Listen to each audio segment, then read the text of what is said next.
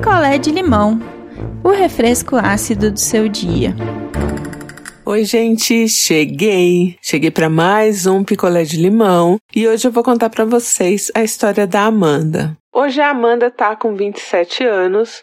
Essa história dela é quando ela tinha 22. Então já tem aí um tempinho.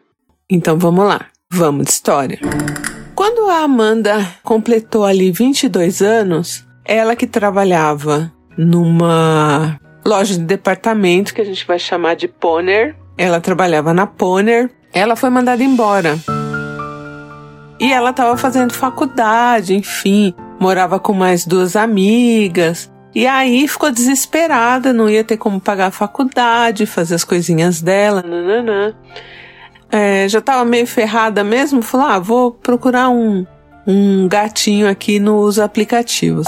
Aí tava ali navegando nos aplicativos, né, vendo uns caras que interessavam, quando ela viu um perfil ali de um homem que dizia que estava procurando uma namorada, mas o namorada estava entre aspas, e que ele gostaria de bancar essa namorada. E aí a Amanda achou aquilo engraçado, mas achou que não fosse real, porque até então ela já tinha visto, assim, tipo, homens mais velhos que bancam mulheres mais novas, né? Mas ela não tinha dimensão se isso era verdade, se não era, né? Como é que era isso tal. E aí ela deu match com esse cara. Eles começaram a conversar. A primeira coisa que ela pediu foi uma chamada de vídeo. E aí, ali na chamada de vídeo, ela viu que era um senhor bonitão. É, um senhor de mais ou menos assim, uns 65 anos, 68, por aí. E eles ficaram conversando, a Amanda não sabia bem o que falar, mas o cara foi mais direto, né? Falou: olha, eu tenho interesse e tal, do que, que você tá precisando. Aí ela falou da faculdade, falou do aluguel do condomínio. É, Amanda. Pelo amor de Deus, Amanda. Nem sei porque eu tô rindo, mas eu tô rindo. Como que você vai começar um, um, namoro que seja, entre aspas, assim, né? Ah, que você tá precisando? Olha, minha lista é aqui economia. Mas foi assim que foi. A Amanda passou para ele toda a lista de dívidas mensais que ela tinha. Ele perguntou, né? Os valores, né? Dos boletos, nananã. E ele pediu a conta dela. Ela não acreditou que ele fosse depositar alguma coisa, porque eles nem se conheciam ainda, só tinham feito lá um FaceTimezinho no WhatsApp. E aí ela passou a conta, né? Falou: ah, isso aí com certeza é caô, né? Gente, a Tedzinha bateu na conta da Amanda. A Tedzinha bateu na conta da Amanda com o valor ali das contas dela do mês. E aí ela falou: pronto, agora, né? comecei aí um romance com este senhor. E aí eles continuaram conversando ali por uns 20 dias até marcar. Ele levou a Amanda para jantar, foi super cavalheiro, nananã. Mas a gente não pode esquecer que ali tinha um acordo comercial, né? E aí eles foram para os finalmente e tal, nananã. Amanda falou que foi ok, foi bom, a vida seguiu. E aí eles começaram a sair. Como esse senhor era um senhor, um médico, meio famoso, assim, desses que, que vai em programas é, de TV. Enfim, era uma pessoa assim mais conhecida. Eles iam sempre em lugares discretos, mas lugares discretos de muito bom gosto, assim, né? E ele também tinha um apartamento que eu acho que ele só usava para levar as mulheres, sei lá. Eles iam para esse apartamento também, nananã. E as contas da Amanda ali sendo pagas, né? Quando ela conheceu ele, ela estava no final do penúltimo ano da faculdade. Aí o último ano inteiro, ela com ele, ele pagando tudo, perfeita, fez viagens, conheceu aí lugares fora do Brasil.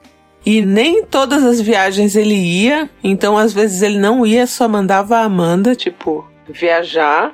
Não viajava de econômica, não, ia de executiva, e quando tava com ele ia de primeira classe. Falei, olha, Amanda. Ei, Amanda.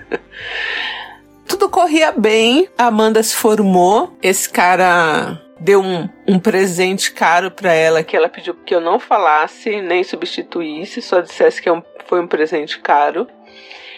E aí esse cara deu esse presente caro para ela, ela continuou com ele, né?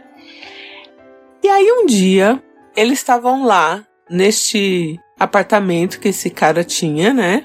Eles transaram, pediram um, um, uma comida ali por delivery, um delivery caro, caro, caro. E quando ela desceu para pegar, ele estava sentado na cama mexendo no celular. Sentado assim, recostado, né? Na cabeceira da cama. Quando ela voltou, ele estava do mesmo jeito, mas com o celular caído, e ele estava meio estranho. E aí esse senhor mesmo falou para Amanda: "Chama uma ambulância que eu tô tendo um infarto". Foi o tempo dele falar isso e cair de lado na cama. E aí a Amanda ficou desesperada. O único número que ela conseguia lembrar era o 90. Ela ligou para a polícia. A polícia, nesses casos, transfere para o corpo de bombeiros, mas continua com você na linha. A Amanda falava: ele tá morto, ele tá morto, porque ele tava deitado assim, de lado, né? Eu só fico pensando, a única coisa que eu penso é assim, gente, quando a pessoa morre em casa, é um perereco para você conseguir liberar aquele corpo e é complicado morrer em casa. Tanto que aqui na, na minha família, quando a gente passa mal, assim, agora sou só eu e a Janaína, mas quando todo mundo era vivo, era sempre assim: vamos correr para o hospital, porque se morrer aqui em casa. Meu Deus, minha família sempre foi doida. Mas sempre foi assim. É, vamos correr para o hospital que se morrer aqui em casa vai ser um perereco para tirar e é muita dor de cabeça. Se cair na porta da Santa Casa já é outra coisa, né? Então era correr para Santa Casa. Ai, meu Deus, ou quando alguém família mais distante ligava, né? A minha tia já falava, é melhor correr para o hospital, que se passar a noite aí morrer, morrer em casa complica. então a minha família sempre teve esse medo da coisa do morrer em casa. E a Amanda, óbvio, né? Não é uma pessoa da minha família, não teve essa preocupação, mas ela ficou tão paralisada, porque o que você faria numa situação dessa? Ele estava ali, caído de lado, parecendo morto você não tentaria esticar ele na cama, sei lá, qualquer coisa. A Amanda, ela não, não conseguiu fazer nada, assim, ela só ficava pensando que ela ia ser presa. Mas não tinha por que ser presa se o cara, né, teve um, um derrame, um infarto, sei lá. O socorro chegou e ele não estava morto, ele estava desmaiado. E aí ele foi socorrido, foi levado, né? A Amanda não foi junto na ambulância, porque assim, até então ela só tinha o contato de uma pessoa que era uma assistente dele. Então esse cara falou para ela: "Olha, se acontecer qualquer coisa com você ruim, você liga para este número e fala com esta mulher, que a gente vai chamar, sei lá, de Dona Vera. Fala com a Dona Vera. E aí foi isso que a Amanda fez. A Amanda, depois de ligar para a polícia e pedir ajuda, ela ligou para essa dona Vera e essa dona Vera foi bem clara. Assim que socorro chegar, você só pergunta para onde vai a ambulância e não vai junto. Porque provavelmente essa dona Vera ia avisar a família dele, nananã, né? E ia ser, obviamente, estranho a Amanda chegando na ambulância. Como ele saiu dali já assim, com o olho aberto e tal, a Amanda ficou um pouco mais tranquila, resolveu comer o delivery. Amanda, pelo amor de Deus, Amanda. Comeu o delivery caro ali que eles pediram. E aí, depois, dali uma semana, ela só ficava pegando as, as atualizações da saúde dele pela dona Vera. E aí, essa dona Vera falou: Olha. Ele não vai mais poder te encontrar ele ficou aí com algumas sequelas tal e eu já falei com ele, ele tá lúcido, ele pediu para eu te dar isso aqui. Que era tipo uma grana. E falar que foi legal, nananã, e acabou, né? E aí foi assim que acabou aí esse acordo que Amanda e esse senhor tinham. E ela depois não não procurou mais, né, esse estilo aí de relacionamento, seguiu a vida, enfim.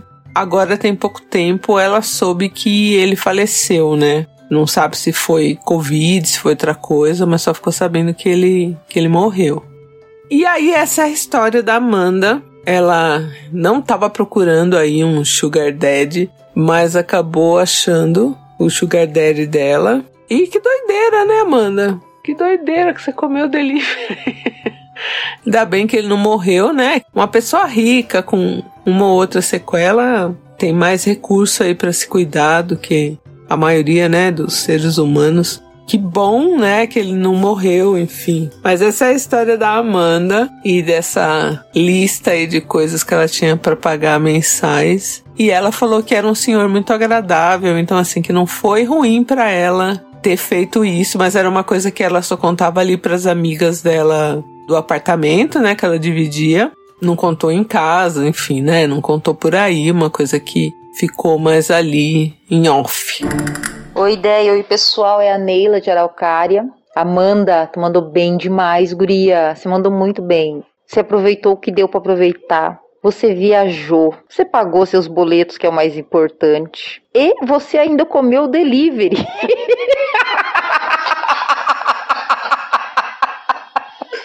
Quando foi a hora de se retirar, você se retirou com elegância e vida que segue. Amiga, eu sou sua fã. Não te conheço, mas já te admiro. Um abraço. Oi, eu sou Monique do Rio de Janeiro. Preciso admitir que eu amei a história Boletinhos. Porque eu acho que é isso, né? Todo relacionamento é, é um acordo e desde que ambas as partes entendam esse acordo claramente e se comprometam, enfim, desde que esteja tudo certo para ambas as partes, acho que tá valendo. Como a própria secretária dele é, no final disse, olha, foi tudo ótimo, é, o cara ainda, né, deu mais uma grana para ela, é, mesmo depois de determinado, então é isso, assim, foi ótimo para ela, foi ótimo para ele, e ninguém saiu magoado, deu tudo certo, assim, apesar de, né, depois ele ter falecido, mas aí é a vida seguindo o curso. E é isso, gente. É sobre isso, inclusive. É sobre fazer acordos de forma que fique bom para todo mundo. É isso. Então, essa é a história da Amanda. Deixem seus recados para Amanda lá no nosso grupo do Telegram. Sejam gentis e eu volto em breve. Um beijo. Quer a sua história contada aqui? Escreva para nãoenviabilize.gmail.com Picolé de limão é mais um quadro do canal Não Enviabilize.